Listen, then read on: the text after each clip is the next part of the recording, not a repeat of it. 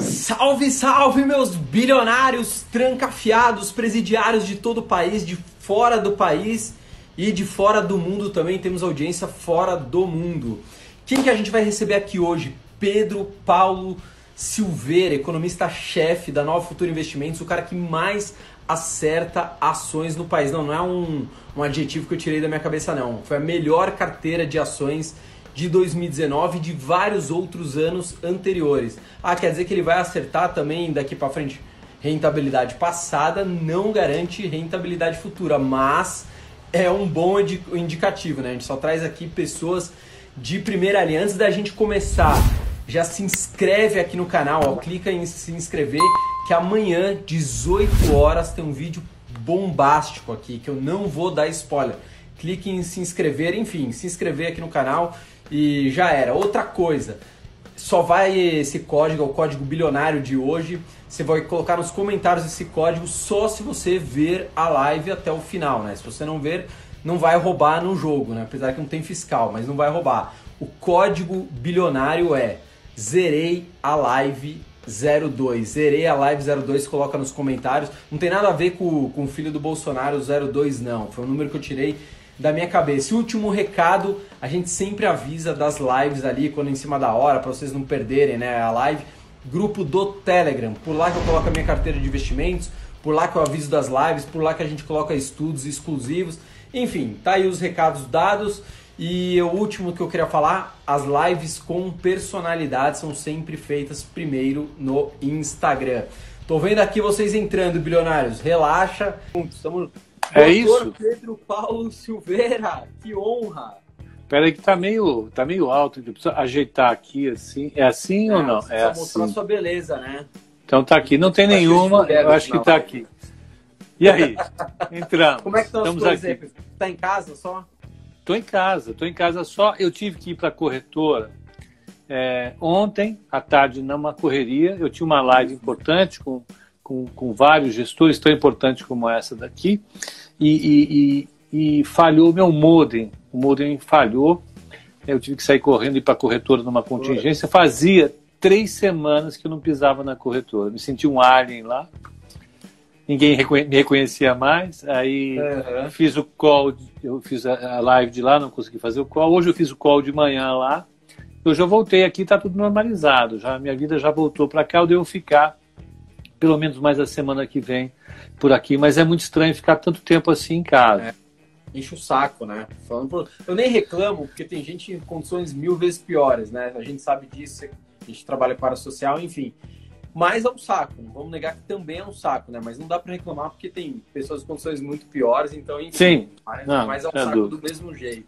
Sim. Pepa, nós somos íntimos, né? E posso chamar de Pepa. Queria Sim, falar, claro. antes de a gente começar a falar de, de ações, é, hoje a gente está vendo, né? O comentário de hoje é Brasília, o vídeo do Sérgio Moro, da reunião ministerial, que foi publicado na íntegra, etc, etc, etc. E eu estou preocupado com Brasília já há algumas semanas, venho falando aqui na live, né? Eu sempre exponho o que eu estou vendo, o que eu acho. Não quer dizer que eu sou o dono da verdade, nem sou futurista. Enfim, Brasília me preocupa por uma série de motivos que eu, que eu ando vendo acontecendo, centrão, enfim.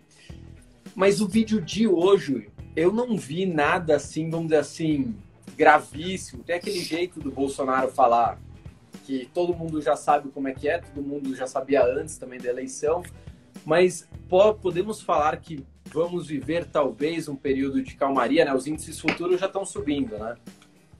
É, o futuro hoje já subiu, é, no, no, depois que o mercado é, viu aquele trecho específico citado pelo Moro, ah, ah, o mercado estava receoso, assim como eu, como você, como qualquer um que acompanha é, é, a questão da conjuntura política e mercado, estava preocupado em sair alguma informação realmente, vamos dizer assim, incisiva, definitiva em relação ao comprometimento jurídico, legal, vamos usar os adjetivos, criminal, é. Né, é, do Moro na questão, no tocante, para usar a terminologia do, do Bolsonaro, é, é, é, é incriminando o Bolsonaro é, definitivamente na questão do, do, da acusação do Moro de interferência na, na, na, Polícia Federal. Mas não, Eu também, como você, não vi nada definitivo em relação a isso. Eu estava até agora vendo as análises dos, dos analistas, é, dos especialistas na área, e, e, o que eles sentiram também foi mais ou menos isso. Agora, eu vi agora o jurista falando: olha, dentro do contexto geral, essa é uma peça que se encaixa numa acusação mais séria. Mas como a gente sabe, como a gente sabe que o procurador-geral não tem nenhum menor incentivo a caminhar com esse negócio para frente, a não ser que fosse essa algo essa, essa peça, algo contundente, eu acho que ele vai aproveitar para ligar para o Bolsonaro, escuta, vamos seguir com o plano original, vamos em frente, está tudo bem. O mercado capturou essa ideia e deve seguir numa trajetória de recuperação com certeza para a Bolsa. Uhum. Você acredita, estava muito preocupado com a saída do Paulo Guedes, não por agora, mas por um futuro. Assim, eu, eu, eu não vejo Paulo Guedes, que eu, eu particularmente considero o melhor ministro da, da economia que esse país já teve. Gosto muito da, do jeito dele trabalhar, direto, reto, enfim, eu, eu gosto muito do Paulo Guedes. Você é jovem, não teve oportunidade de ver outros. É, exatamente, eu também ah. não conheço tantos. Sim. É, mas você acredita que é, essa eu te, cito, eu te cito de cabeça uns 10. Mas que trabalharam no governo? Sim, falou ministro da economia. Para você ser ministro, tem que ser. Exato. Mas tudo bem. Aham. Tá, ok. Então, a, a participação do Paulo Guedes, para mim, foi absolutamente clara, no sentido de que ele é um, um o principal ministro da economia. O, o Bolsonaro falou ele criticou todos os ministros, ó, todos vocês devem satisfações a mim. O único que escapa disso é o, Bolso, o, o, o Paulo Guedes. E o Paulo Guedes, a hora que falou, falou sempre num tom muito, muito engajado para o governo. Né? Ele, ele, ele, pontuou o governo como uma coisa que, que é democrática, que tem, uma, que tem uma boa perspectiva.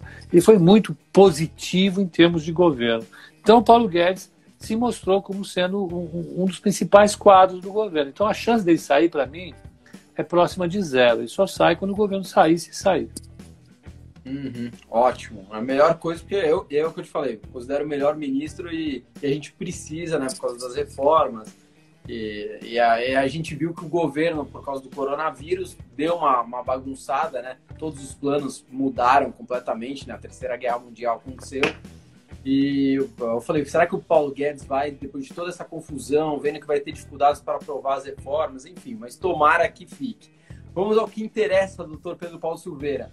Eu estava relembrando, sua carteira foi a melhor de 2019, né? A melhor de, de, de, rentabilidade, mas teve outros anos também, né? Que sua carteira foi a melhor de rentabilidade. E como que tá esse ano? Tava que tava menos caindo, não sei como é que tá agora. É, na, na exame ela está em segundo, e, e na Valor está em primeiro. Tá, assim, qual é a questão importante? O, o, o, qual é o grande desafio que a gente tem, que eu, que eu me dou, né, a, a, hora de montar uma carteira? É, é, é, é, é permitir que o, que o sinal que eu dê, que, que a sugestão que eu dê, dê um retorno melhor do que a média de mercado. Então, uhum. o objetivo, o meu objetivo não é estar em primeiro lugar ali na, na carteira da exame, na época que nós nos conhecemos em outra corretora, era na TOSE, eu fiquei em primeiro lugar lá dois anos, lembra? Tal, foi esse negócio, depois é, é, é eu vim para a Nova Futuras, começamos um trabalho em 2016, um trabalho que vem voando, o trabalho da Nova Futura é maravilhoso. Então, a, a, o fundamental para a gente é oferecer uma opção de investimento para a pessoa física que não conhece muito bem bolsa e dizer, olha, venha, venha para cá, invista nessa, nessa sugestão de ações que você vai conseguir ganhar mais do que o Ibovespa, em média, sempre. Isso okay. nós estamos entregados. Essa é a média, entendeu? É, é, essa é a meta. Entregar mais do que Ibovespa. Então, nós conseguimos. Esse ano, nós estamos, eu, eu acho que nós estamos entregando 13% acima do Ibovespa. Quer dizer, o Ibovespa está caindo, nós estamos caindo menos que o Ibovespa, 13%. Em maio. Quer dizer, que se nós temos ainda todo o resto do ano pela frente, junho, julho e aí por diante, quer dizer que dá para pensar em entregar mais uma vez um retorno superior a 20% do Ibovespa. Uhum. Se a gente considerar que o objetivo do investidor é, é, é, de longo prazo, nós estamos falando de 20, 30 anos, se você conseguir bater o Ibovespa sempre, eu diria 10% cada ano, em 10, 30, 40 anos, que é o, o objetivo da carteira, você está entregando uma carteira legal para as pessoas investirem. Esse é o objetivo. Então, está indo bem, né? É, a carteira caiu como todas as carteiras, caiu menos do que a média das carteiras. Espero que a hora que o mercado estiver recuperando como agora, a gente mantenha essa trajetória de entregar um pouco mais do que a média de mercado para oferecer uma opção de investimento de longo prazo. Bacana. Vamos agora o que todo mundo sempre quer saber. Ações que, eu, que sejam positivas para a gente ter na carteira, vamos assim, pode ser blue chips ou não, mas pode começar pelo começo e o porquê, o que, que você está vendo, que às vezes outros players do mercado, às vezes o investidor, pessoal física comum, que chegou aí há seis meses na bolsa, não está vendo. O que, que você. Porque suas análises são sempre muito profundas, né? Então você não olha só, ah, eu li o balanço. Não, você olha uma porrada de variável, principalmente macroeconômica, né? É, eu, assim, algumas questões no momento atual, para mim, não estão de maneira nenhuma resolvidas. Né? A primeira é, é, é, é, o quanto a gente cai, durante quanto tempo a gente cai, até onde nós caímos, quando nós vamos começar a recuperar, em que velocidade, quando nós vamos chegar ao ponto que nós estamos aqui. Né? Então, diz respeito a uma coisa é, é, é que deve ser tratada desde o início dessa crise é, nós estávamos numa velocidade de cruzeiro, tomamos uma pancada, caímos, aí depois, eu estou tentando acompanhar meu, meu desenho aqui, é. depois a gente começa a recuperar, e quando é que a gente volta para a velocidade de cruzeiro, né? É, é, é, me parece que a queda vai ser uma queda assim, a gente vai fechar 2020 com uma queda do PIB próxima entre dois, é, menos 7% e, e menos 10%. É, é um número razoável. Você lembra aqui que, nós conversamos, você me perguntou o que você está achando. Eu acho que o número é esse, o desemprego é, deve bater 17%, 18%, uhum. e a recuperação não vai ser rápida. Apesar do, do, do, do Paulo Guedes dizer isso, a recuperação não vai ser rápida, vai ser lenta, é, é, porque efetivamente não tem como fazer uma recuperação rápida depois de uma pancada dessa magnitude, entende? Não é porque é o Bolsonaro ou porque seria o Lula, com camisa, sem camisa. É, é, eu não sei quem, quem já jogou bola na infância, não sei se ainda é assim, mas na minha época um time tinha que jogar com camisa e outro sem camisa para saber quem era o time A, quem era o time B. Ainda é assim, a pelada ainda é assim. Ainda é assim, então tá bom. Lógico. Então, nessa briga toda, nessa pancadaria, não me interessa isso. É, é, é estivesse ali, quem estivesse, é uma pancada muito forte, a economia não vai se recuperar de maneira muito rápida, é, vai demorar muito para se recuperar. É um processo global, né? o, o mundo está vivendo uma transformação na sua maneira de ser, pode ser que a, que a nossa forma de trabalhar seja essa que nós estamos agora, eu aqui na minha casa, você na sua, todos nós nas nossas, e as empresas sofram grandes transformações. Nós estamos avaliando isso ainda. Eu, eu acho que as grandes cabeças pensantes do mundo estão avaliando isso ainda. Né? Uhum. Eu, eu, acompanho essas, essas lives é, é, é, mundo afora é, é, de grandes economistas, de grandes é, pensadores atuais, eles têm muita dúvida em, relação ao que vai ser o mundo pós-Covid-19. Eu estava vendo o Pedro Parente, né? Ah. né? O Pedro Parente, e ele chegou, achei uma coisa muito né, humilde dele e falou: Eu não sei. Né? Então, se é um cara do, do, gabarito dele falar eu não sei, é. uma ideia. E a própria a conferência do Buffett deu uma ideia também que o Buffett estava ali um pouco perdido, né? Hum. Não porque ele não seja o Buffett, né? Não seja competente, mas é porque é uma coisa totalmente nova, inesperada, é um cenário completamente novo. Às vezes o pessoal fica perguntando para mim, eu falo, tô dando a minha opinião. Mas a verdade é que é uma coisa completamente nova, uma crise é, completamente é, sem precedentes. É, é. Assim, é, eu tenho um lado meu que é macroeconomista, que eu, que eu gosto bastante, né? É, e acompanhando a discussão do lado da macroeconomia, o que a gente vê, esse é um momento estranhérrimo no mundo, a quantidade de dinheiro que os bancos centrais estão enfiando nas Sim. economias, é, é, a perspectiva que a taxa de juro tem, né, é, a gente discutia até o início desse ano o novo normal para as taxas de juros, né, uma ideia do Larry Summers, um economista americano da Universidade de Harvard e secretário do Tesouro dos Estados Unidos no governo Obama. ele, ele, ele, ele ele que criou esse termo, o novo normal. Né? Ele, ele avisou para o mundo: olha, nós vamos viver um mundo. Lá atrás ele falou isso, depois de 2008. Nós vamos viver num mundo em que a taxa de juros vai, vai ficar próxima de zero. Não tem como subir essa taxa de juros. Ele foi secretário do Tesouro do governo Clinton. Ele foi consultor do governo Obama. Uh, ele falou que a taxa de juros ia ficar baixa por muito tempo. E muita gente resistia a essa ideia. Né? As pessoas mais, é, mais conservadoras do ponto de vista econômico diziam que a imensa injeção de recursos que os FEDs tinham feito, que os bancos centrais tinham feito no mundo depois de 2008, iam causar inflação. Tinha gente falando inflação. Tem biruta falando em inflação até agora. Hum. o fato é que a taxa de juros ficar muito baixa produziu um efeito monstruoso, gigantesco, sobre o processo de avaliação de empresas, sobre o valuation de empresas. Uhum.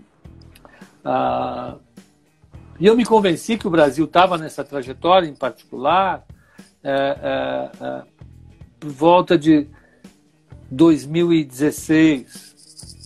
Né? Na Nova Futura, em particular, a gente sempre mandou essa mensagem. As taxas de juros vão ficar muito baixas, a taxa de juros brasileira vai cair durante muito tempo, uh, uh, e isso vai ter um impacto muito grande sobre o valor das empresas. Isso é uhum. importante, o, o, o, o, Fabrício, porque se de um lado a gente tem uma crise muito grande, é, de outro lado, o que essa crise está dizendo é que as taxas de juros vão ficar muito baixas. Né? Então, esse é o primeiro ponto. Baixas quanto? É possível que a taxa Selic caia para 1,5%, 2%. E se não resolver, é possível que ela caia para zero. Você entende? Não, pode ser. Pode ser. O tamanho dessa crise é muito grande. A forma como ela aconteceu é muito diferente. Num mundo que é muito diferente do mundo que a gente fala aqui atrás, de, de taxas de, de juros, de inflações muito grandes que já não existe mais.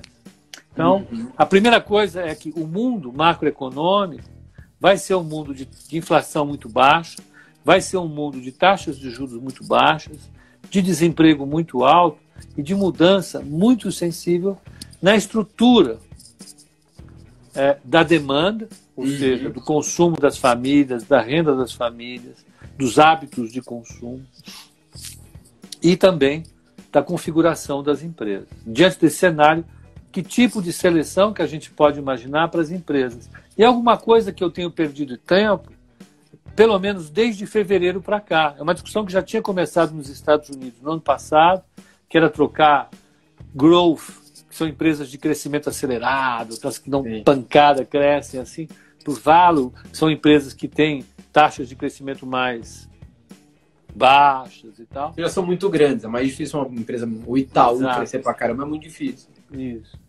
Uh, já estava nessa, nessa, nessa ideia de investimento na, na virada do ano, eu havia é, é, acompanhado isso e tal, e quando veio essa crise, para mim, é, é, é, isso se somou ao conjunto de coisas que a gente vai pensar. Então, uhum. é uma, um processo de recuperação da economia que vai ser doloroso, lento, muita gente vai ficar desempregada, muitas empresas vão quebrar, pequenas e médias empresas, ainda que o governo brasileiro faça um esforço monumental para tentar salvar empresas, é, e essa semana é, nós fizemos uma, uma, uma live na corretora com o, o, o secretário é, é, é de política econômica do governo, do Ministério da Economia, que trabalha com o Paulo Guedes, uhum. Ah, por isso que eu estava brincando no começo, o, o, o Adolfo Saxida, fizemos uma, uma live na corretora, e ele falou, olha, claramente que eles estão dando muito dinheiro para a empresa, estão fazendo planos e projetos e dananana. Mas o fato é que as pequenas e médias empresas não vão ser atingidas por, por isso. Então, você vai ter todo um universo empresarial que vai desaparecer nessa crise ao longo dos próximos meses. Sim. Invariavelmente. É, vão desaparecer e isso vai é, é, produzir uma mudança no comportamento é, é, dos consumidores, porque o emprego vai mudar, vai mudar a, a estrutura da oferta da, da, economia brasileira e a gente tem que se adaptar. Diante desse cenário desafiador, você vê, eu perdi acho que uns 10 minutos aqui, depois que eu terminar, eh, terminar a minha fala, a gente termina a nossa live. Ah, depois de todo esse cenário, quando eu montei, e eu convido as pessoas a assistirem as lives da, da Nova Futura, o código de fechamento que eu deixei lá para trás, em fevereiro, março, código de abertura, código de fechamento, consulta lá o, o YouTube da corretora, código de abertura e código de fechamento, está lá. É, é, Sim.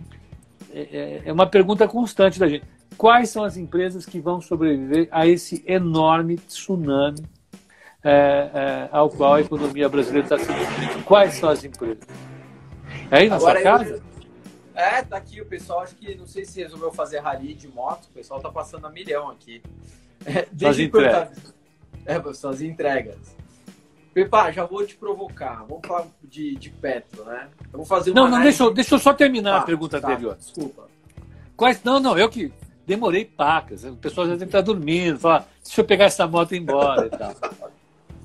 Não, ah, quais são as, as empresas que vão, ah, ah, que são candidatas para uma carteira que eu faria, com certeza para mim, indico para as pessoas sempre, nesse momento são as empresas que são mais fortes, que têm mais caixa, que têm menos dívida, que não vão passar aperto, que vendem bens essenciais, que podem se beneficiar de uma recuperação mais rápida nos Estados Unidos, que se adequem a um perfil é, é, provável do consumo num momento como uhum. esse.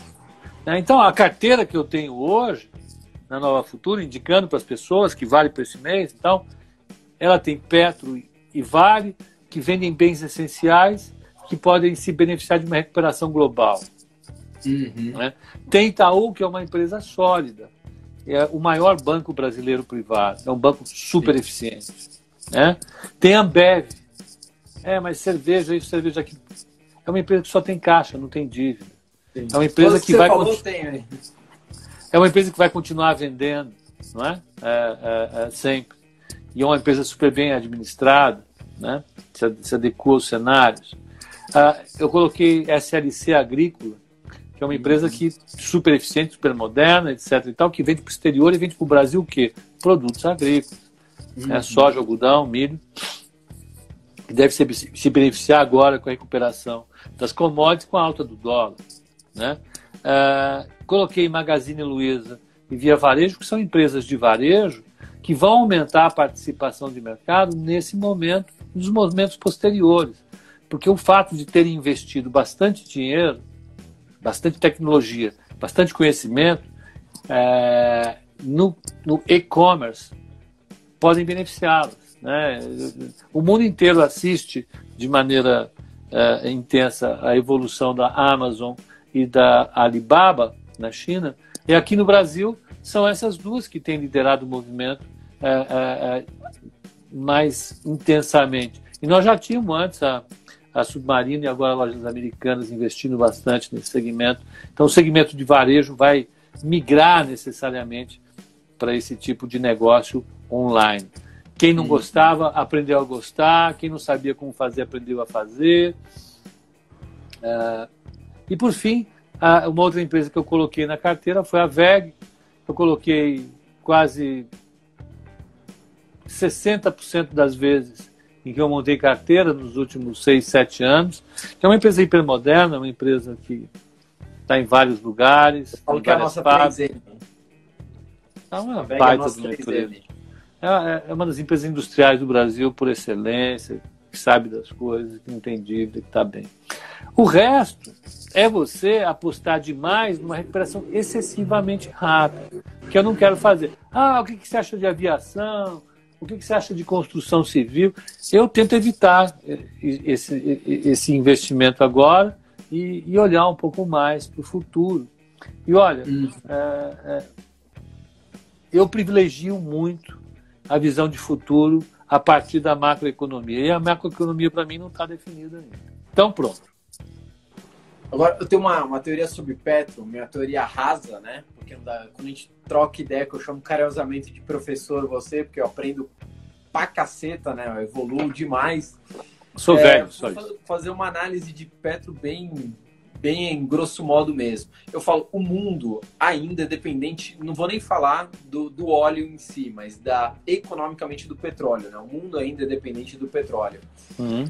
Assim que passar essa crise principal, que é o corona, né? A crise principal não é o petróleo, a crise principal, obviamente, é o corona, a crise de saúde. O mundo não vai precisar resolver o problema do barril de petróleo, vai dar para o barril de petróleo continuar tão baixo como, como teve, igual né, o petróleo futuro, que teve aquela brincadeira, a galera pagando para não precisar entregar o barril, enfim.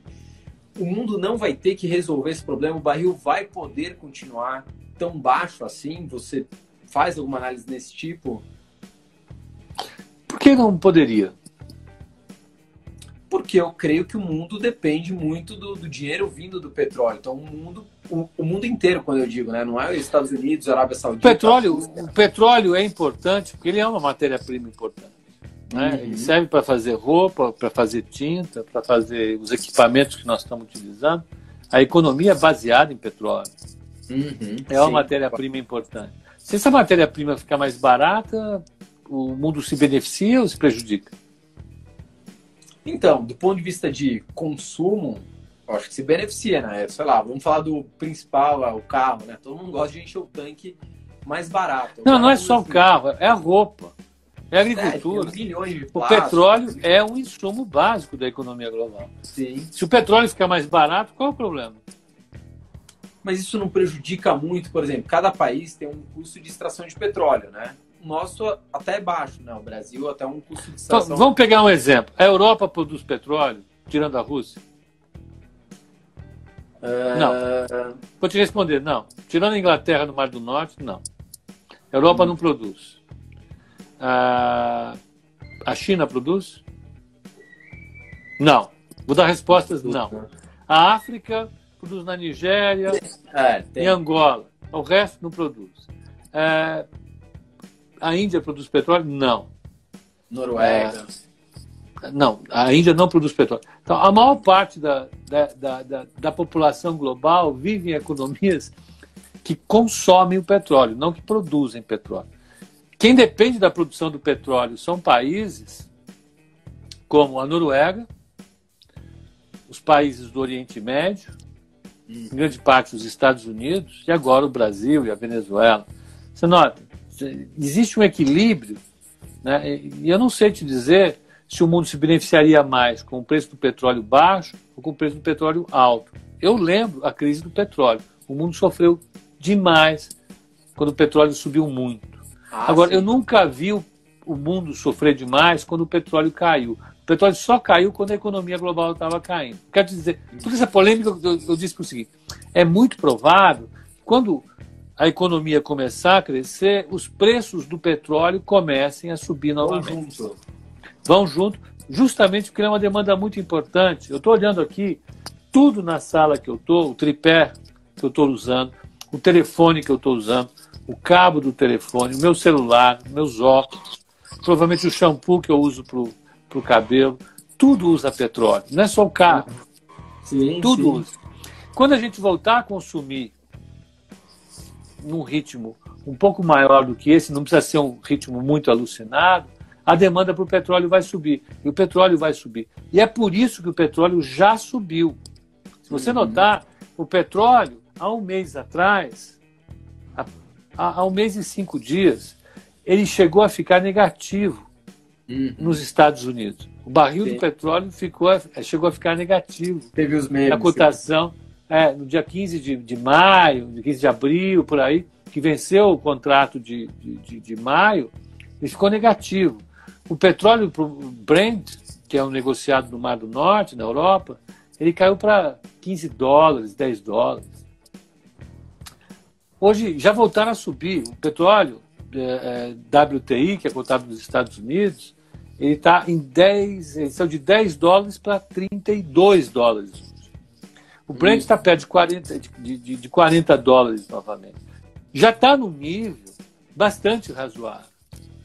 O, o hum. petróleo WTI ele tem que oscilar entre 40 e 60 dólares. O tamanho que foi essa crise, sabe disso? Isso é uma recuperação inacreditavelmente rápida. É muito rápida. Ah, ah, ah, ah, se você olhar o comportamento dos estoques de petróleo nos Estados Unidos, é, não tinha mais onde guardar petróleo. Sim. Por quê?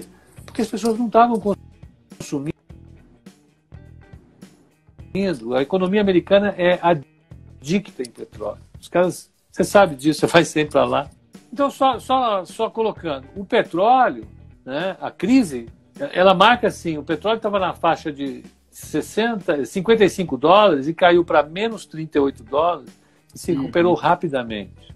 Foi muito rápido o processo de recuperação. Então, o petróleo não acha. Que mais, que mais teve na sua carteira na Petrobras?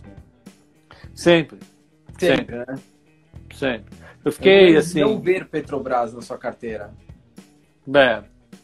Poucas talvez vezes. Mês, talvez, mas eu não lembro assim. Não, no, no auge das complicações ali de 2000 e 2012, 2013, uhum. que teve a. Lava não, 2014, Lava Jato e tal, uhum. que ela caiu, ela caiu de 12 reais para até os 4, eu fiquei fora. Depois eu coloquei, aí já subiu bastante. Depois, quando teve é, de novo uma queda forte, eu tirei, coloquei de novo. Mas, enfim.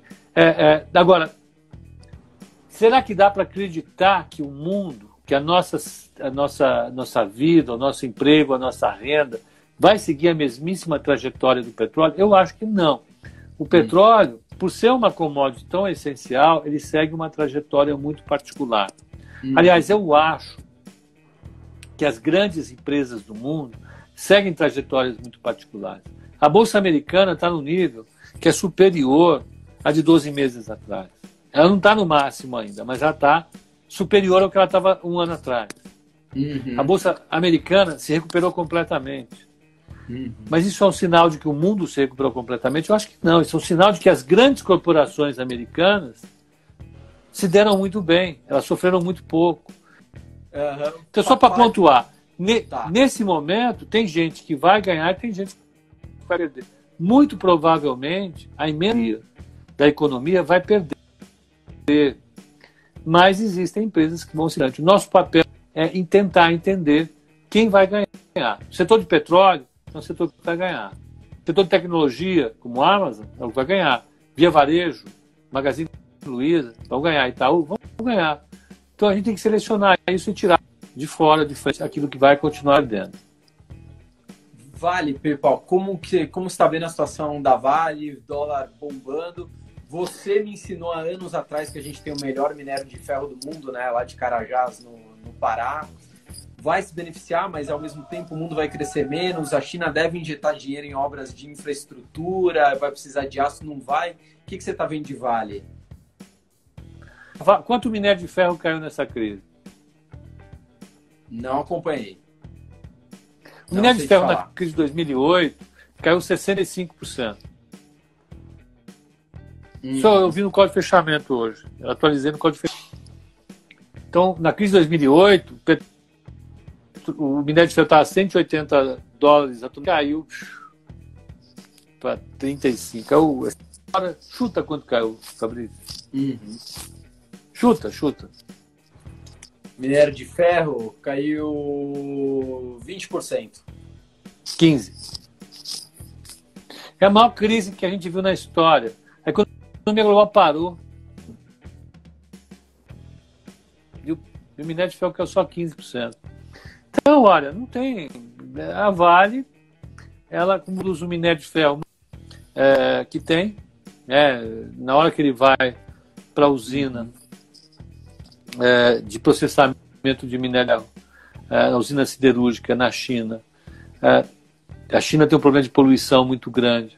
Na hora que você bota o minério de ferro de qualquer lugar, gera uma poluição gigantesca. Que você coloca o minério de ferro da China, a poluição é muito menor. Então ele já vale mais do que o resto do mundo. É. É... Vai continuar sendo assim, ela vai continuar vendendo para lá e a Vale está tudo bem. Por que, que a Vale caiu? Ruim o áudio Vale não, minério de ferro. Por que, que o minério de ferro caiu tão pouco? Porque o mercado aprendeu com a crise de 2008 e falou: eu não vou entrar nessa. Eu sei que a, que a, que a economia vai se recuperar, nós não vamos bater tão tanto no minério de ferro como nós batemos nas vezes anteriores. O, mercado estava mais capitalizado e voltou.